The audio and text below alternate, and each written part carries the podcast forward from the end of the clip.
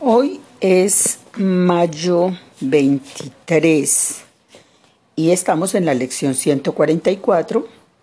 Estamos repasando las lecciones 120.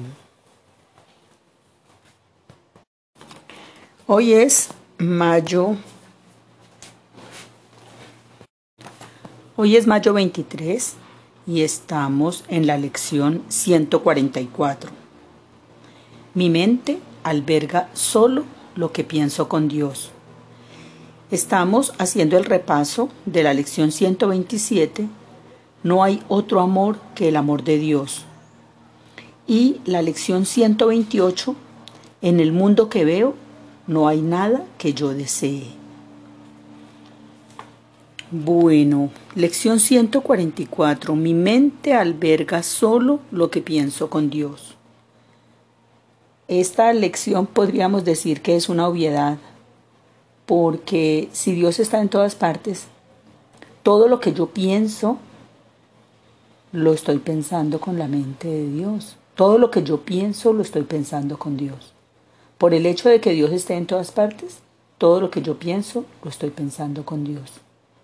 Solo que cuando mi mente elige darle realidad al personaje, entonces empieza a salirse de la mente recta, empieza a salirse de la mente correcta, de la mente de Dios, de la mente del Espíritu Santo, para tener pensamientos oscuros, para tener pensamientos egoicos, para tener pensamientos porque eh, en función del libre albedrío, y ese es precisamente el libre albedrío, la libertad de pensar, entonces yo elijo qué pensamientos quiero tener. Soy libre de elegir los pensamientos que deseo pensar. Entonces, llegan a mi mente todos los posibles pensamientos, pero yo elijo cuáles pensamientos pensar y a cuáles pensamientos volverme adicto, porque de hecho esa es la cultura, es crear como un banco de pensamientos que son los que uno siempre está repitiendo día con día, siempre estamos eh, reproduciendo los mismos pensamientos que hemos venido pensando. Entonces, eh, casi eh, es, es, realmente, son poquitos los pensamientos nuevos que incorporamos a nuestro banco de pensamientos diarios. Casi siempre estamos repitiendo los mismos pensamientos. El personaje repite pensamientos nuevos. Y el curso de milagros precisamente eso, es un curso de entrenamiento mental.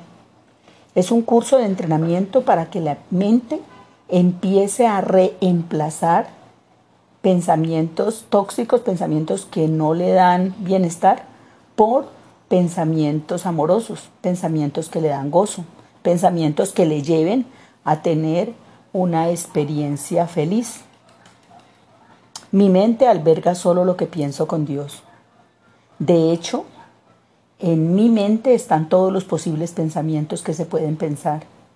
Los de, de todos los posibles pensamientos están los pensamientos de la mente recta y los pensamientos del personaje, el banco de pensamientos que ha creado el personaje. Y yo casi siempre voy en búsqueda de ese banco pequeño de pensamientos que yo he almacenado en mi banco de pensamientos recurrentes, repitentes, que son los que pienso permanentemente. Entonces hago el curso de milagros para entrenarme a pensar los pensamientos de Dios. Esa es mi meta, pensar con la mente recta, pensar con Dios, pensar los pensamientos que, que le traen bienestar y felicidad a mi espíritu. Entonces, me repito, mi mente alberga solo lo que pienso con Dios. Esta lección 144, mi mente alberga solo lo que pienso con Dios, es una lección para yo empezar a salirme de mi banco personal de pensamientos y empezar a albergar solo los pensamientos de la mente recta, solo los pensamientos del Espíritu Santo, solo los pensamientos de amor, de compasión, solo los pensamientos de abundancia, de salud, de bienestar, de gozo, de gratitud, de felicidad. Lección 127. No hay otro amor que el amor de Dios.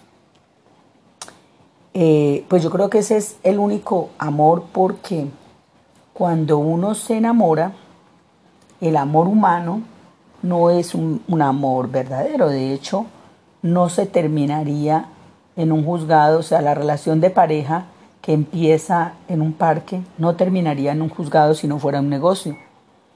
Cuando la relación empieza en un parque termina en un juzgado es porque nunca fue eh, basada en un amor verdadero, porque fue un negocio, fue un intercambio de favores. Entonces, cuando yo me siento enamorada, cuando yo siento que quiero consentir y amar a otra persona, eh, ese amor humano realmente no es ni ilimitado ni incondicional, es un negocio, porque en el momento en que la otra persona no cumpla ciertas expectativas, en el momento en que la otra persona no se comporte de tal o cual manera, en ese preciso momento ya eh, me voy a sentir desenamorada, que es lo que pasa en las relaciones actualmente. La gente se, se enamora y al poco tiempo cuando ya la otra persona no cumple las expectativas, cuando la otra persona deja de comportarse de tal o cual manera, entonces las relaciones se terminan. El amor verdadero o el amor de Dios, el amor es, es un concepto de eternidad, es un amor que no lo altera absolutamente nada, es un amor invulnerable, es un amor incondicional, es un amor ilimitado, es un amor que se da por siempre y para siempre, jamás. Es, es un amor como el calor del sol, que se brinda sin restricciones, se le da a todos por igual. Es un amor como el aire, que está allí para todos permanentemente, sin, sin condiciones, sin limitaciones. Es un amor como la vida que se expresa permanentemente y en todo lugar, en todo ilimitado, sin restricciones, sin condiciones. El amor verdadero es el amor de Dios, porque es el amor que se da de manera permanente, sin limitaciones, sin condiciones, sin restricciones. Es un amor incondicional e, ilimitado. El amor de Dios es el verdadero amor porque es el, el que nos dio o el que me da a mí el ser. O sea, Dios me dio el ser y no me lo quita a pesar de todas las posibles cosas que yo pueda hacer, incluso hasta en contra de mi propia eh, felicidad. Ese amor sigue estando allí permanentemente para mi bien y permanentemente para mi felicidad. Y todas, absolutamente todas las peticiones que yo tenga se me, me, son concedidas. El amor de Dios es ilimitado e incondicional, porque cualquier cosa que se me ocurra, cualquier cosa que se me ocurra pensar, la puedo crear yo puedo cambiar de estado. El amor de Dios consiste en que yo pueda cambiar de estado eh, a voluntad. Puedo estar triste, puedo estar, puedo tener amargura, puedo estar eh, eh, teniendo una experiencia de ira, puedo tener enojo, al igual que puedo estar en gozo y en felicidad y en éxtasis y en exaltación y en gratitud. El estado es una decisión, es una decisión personal y se me concede tal y como yo lo pida. Eh, el, ejemplo es muy nítido. En, por la calle van pasando los transeúntes y una persona puede ver una lata de una cerveza en la calle y puede, lleno de ira, cogerla a puntapiés pero también puede haber otro transeúnte que vea la misma lata en la calle y amorosamente la recoja y la deposite en un cesto de basuras. Entonces, el estado que habita es el que define es la actitud y la experiencia de esa persona. Mientras uno está lleno de ira y coge eh, la latica a puntapiés, el otro eh, la recoge eh, en un acto de amabilidad y la deposita en el césped de, de basuras. El Estado es una decisión personal y es la decisión que me fue dada por, por el ser que me dio Dios. Y ese es el amor de Dios. El amor de Dios es que se me concede el estado que yo elija tener. Si elijo estar en gratitud, es una elección que yo libre y espontáneamente he tomado. Y nadie es más feliz que otro. El ejemplo podría ser un par de niños que están jugando en la escuela. Uno de esos niños puede ser hijo de una familia muy pudiente que tiene muchas cosas económicas en su casa, que tienen varios carros, que tienen varias propiedades, que tienen muchos lujos, que tienen mucho dinero. Y el otro niño puede ser hijo de una familia muy de muy escasos recursos económicos. Pero al hacer la pregunta cuál de los dos niños es más feliz, la respuesta es no, ninguno. Ambos son igualmente felices. El estado de felicidad es un estado de igualdad para todos los seres humanos. O sea, se puede ser tremendamente amargado o tremendamente feliz. Se puede ser, se puede estar lleno de ira, se puede tener un estado de enojo, y no es más enojado el que tenga una razón diferente a otro. O sea, se puede tener el mismo enojo por una tontería. Mm, eh, en, el, en la calle se pueden tropezar dos personas y, y una de las dos se puede sentir terriblemente enojada al punto de, de maldecir y sentir un enojo brutal y mientras tanto, eh, en otro eh, acontecimiento,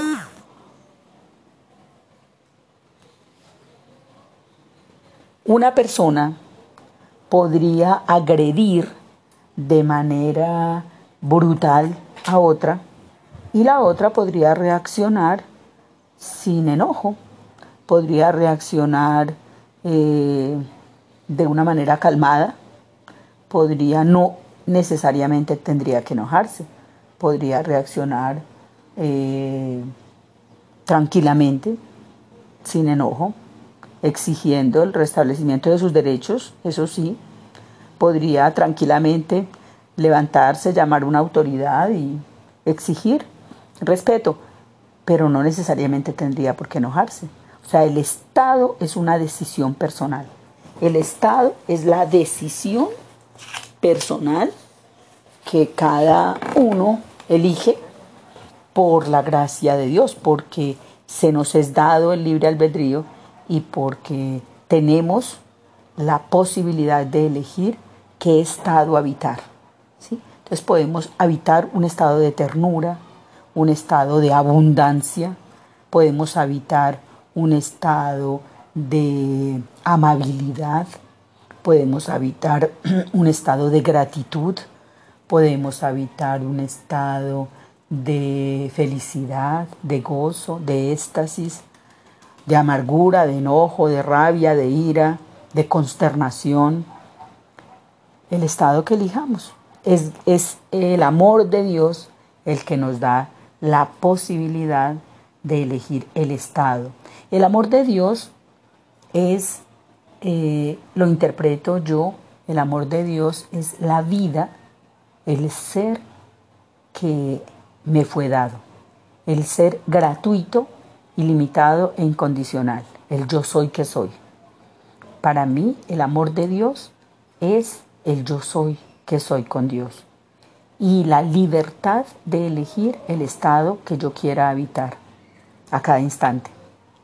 en cada respiración, en cada momento. Cada día puedo elegir. No soy otro amor que no hay otro amor que el amor de Dios. Lección 127, no hay otro amor que el amor de Dios, porque los otros sentimientos son negocios, los otros sentimientos, los, el amor mundano, el amor humano, es un negocio. Eh, si te portas bien, te quiero. Si te portas bien, te trato bien. Si te portas mal, te castigo. Si te portas mal, te abandono. Si eres mi amigo, siempre y cuando te, siempre y cuando te portes de tal o cual manera. Eres bienvenido a mi casa si haces tal o cual cosa, si eres de tal o cual manera. ¿sí? Si te portas mal, entonces te rechazo. Eso es el amor mundano. Eh, y el amor erótico es un negocio, es, el negocio de, las caricias. ¿sí? Entonces, eh, lo, que, de, lo que en nuestra cultura se llama enamoramiento, la gente se enamora, es que se encapricha porque hay una, un torrente de sensaciones eh, eh, de tipo erótico que, crean una adicción a una relación eh, que puede ser de pareja o como sea, pero está basado en un dar y recibir. Mm, el amor de Dios es un dar ilimitado y Dios nos, nos da el ser a sus hijos nos da el ser de manera incondicional e ilimitada. Es, no cambia. El, el amor de Dios, lo real no cambia. Lo irreal es transitorio, es finito, es pasajero. Lo irreal es permanente, no cambia. Es eterno, como la vida, la verdad, el ser, el amor de Dios es permanente, es ilimitado, es incondicional y es ilimitado. Y la lección es aprender a amar de manera incondicional e ilimitada. Es darse sin condiciones y sin límites. Cuando aprendamos, cuando yo aprenda a amar de esa manera, oh caramba, la felicidad será impresionante. Lección 128. En el mundo que veo no hay nada que yo desee. En el mundo que veo no hay nada que yo desee. Bueno, realmente veo exactamente lo que he deseado ver, porque, porque el curso de milagros me dice que eh, veo exactamente todo aquello que he pedido y se me ha concedido tal y como lo pedí. Entonces, soy responsable de lo que veo, elijo los sentimientos que experimento y decido el objetivo que quiero alcanzar y todo lo que parece sucederme, yo misma lo he pedido y se me concede tal y como lo pedí. Página 500 del libro. Entonces, si lo que veo es la respuesta a lo que yo pedí, quiere decir que absolutamente todo lo que me sucede es la respuesta de Dios a mi deseo. Y también el estado que yo habite es la respuesta a un deseo. No estoy enojada gratuitamente, estoy enojado porque deseé previamente estarlo. Estoy viviendo una experiencia de gozo porque deseé habitar la experiencia de gozo. Pero entonces muchas personas me van a decir, pero en esta vida nadie pide sufrimiento, nadie. sí lo pedimos. Lo pedimos de manera inconsciente. Y el curso de milagros es el curso del despertar, es el curso de la conciencia, tomar conciencia, observar los pensamientos, porque si yo observo los pensamientos, puedo tener un control del estado que voy a habitar. No me voy a, cuando ya me enoje, voy a saber que es el fruto de ciertos pensamientos perversos que tuve previos a ese enojo. Voy a saber exactamente el origen de esos estados que voy a habitar. Entonces, de eso se trata el curso y esa es la promesa del curso. Si yo observo mis pensamientos, Si yo observo mi mente, que es exactamente lo que hace la meditación. ¿Qué es la meditación? La meditación es una actividad de observación de la mente. La meditación es un aquietamiento para observar la mente. La meditación es dedicarle tiempo a tomar conciencia, es un concientizarse de lo que pasa por la mente. La mente nunca está quieta, la mente siempre está, siempre está generando un diálogo, la mente siempre está activa. Entonces, si tengo los pensamientos correctos, si tengo los pensamientos anclados en la mente de Dios, si tengo los pensamientos dirigidos al pensar con Dios, a pensar con el Espíritu Santo, si tengo los pensamientos eh, orientados a pensar correctamente, a pensar los pensamientos de Dios, si todos los días elijo pensar con Dios, es muy difícil que se anclen en mi mente pensamientos perversos que yo esté sosteniendo. Entonces, la experiencia vital es el resultado de los pensamientos que yo sostenga. Si yo mantengo un pensamiento sostenido, ese pensamiento sostenido me va a traer una experiencia. Eh, el, ejemplo más nítido es cuando eh, tú piensas que te vas a enfermar. Entonces tú tienes miedo de, ese, de, ese, de esa experiencia de enfermedad. Tú crees que te vas a contagiar y estás muy eh, alerta porque tienes miedo y tienes algunas justificaciones mentales que te dicen que tienes las defensas bajas, que tienes un cuadro hereditario tal o cual, y empiezas a sostener ese pensamiento de una posible enfermedad, de un posible contagio. El curso de milagros nos está diciendo, el resultado de, o sea, toda enfermedad es el resultado de abrigar pensamientos perversos. Entonces, ese pensamiento sostenido de que te vas a enfermar te va a traer esa consecuencia lógica de enfermedad. Pero muchas otras personas me dicen, bueno, yo no pedí accidentarme, yo me fui en la moto y iba observando todas las medidas de seguridad, yo iba muy bien cuando de repente salió un carro de la nada y me levantó y me partió la columna. Yo no pedí eso. Bueno, en, este, en esta situación que parece eh, sorpresiva, que parece, que parece inesperada, que pareciera, el curso de milagros te está diciendo, todo lo que parece sucederte, tú mismo lo pediste y se te concede tal y como lo pediste. ¿Qué quiere decir? Que probablemente la mente inconsciente consideró la posibilidad de un accidente. En la mente inconsciente, no en la mente consciente, no como un acto voluntario de arrodillarse a clamar al cielo por un accidente. No, no, no, no, no. De hecho, nadie lo hace. En la mente inconsciente se albergan muchos miedos, muchos temores. Y eso tiene tanto poder, tiene tanta fuerza para producir experiencias vitales. Entonces, en la mente inconsciente consideraste y sospechaste y aceptaste la posibilidad de un accidente. Si no lo hubieras aceptado, nunca hubiera sucedido.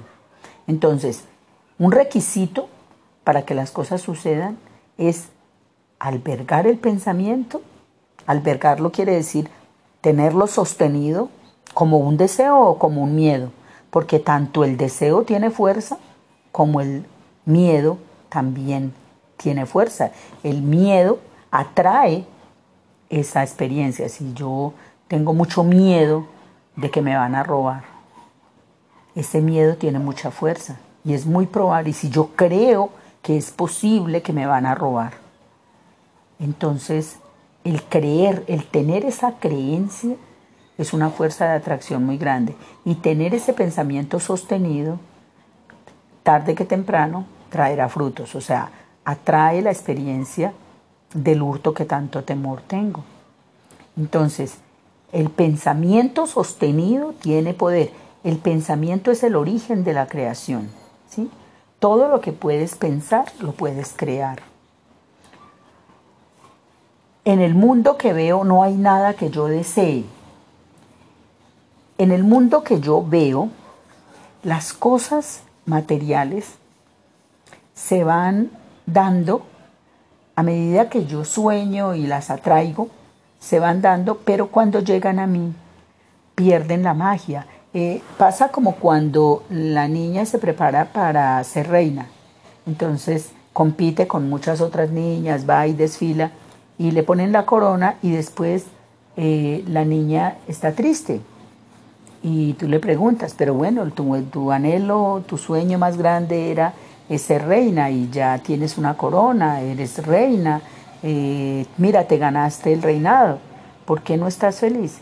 Eh, no, no me llena, porque las cosas de este mundo son futiles, son pasajeras, no, no dan la experiencia espiritual real de la felicidad.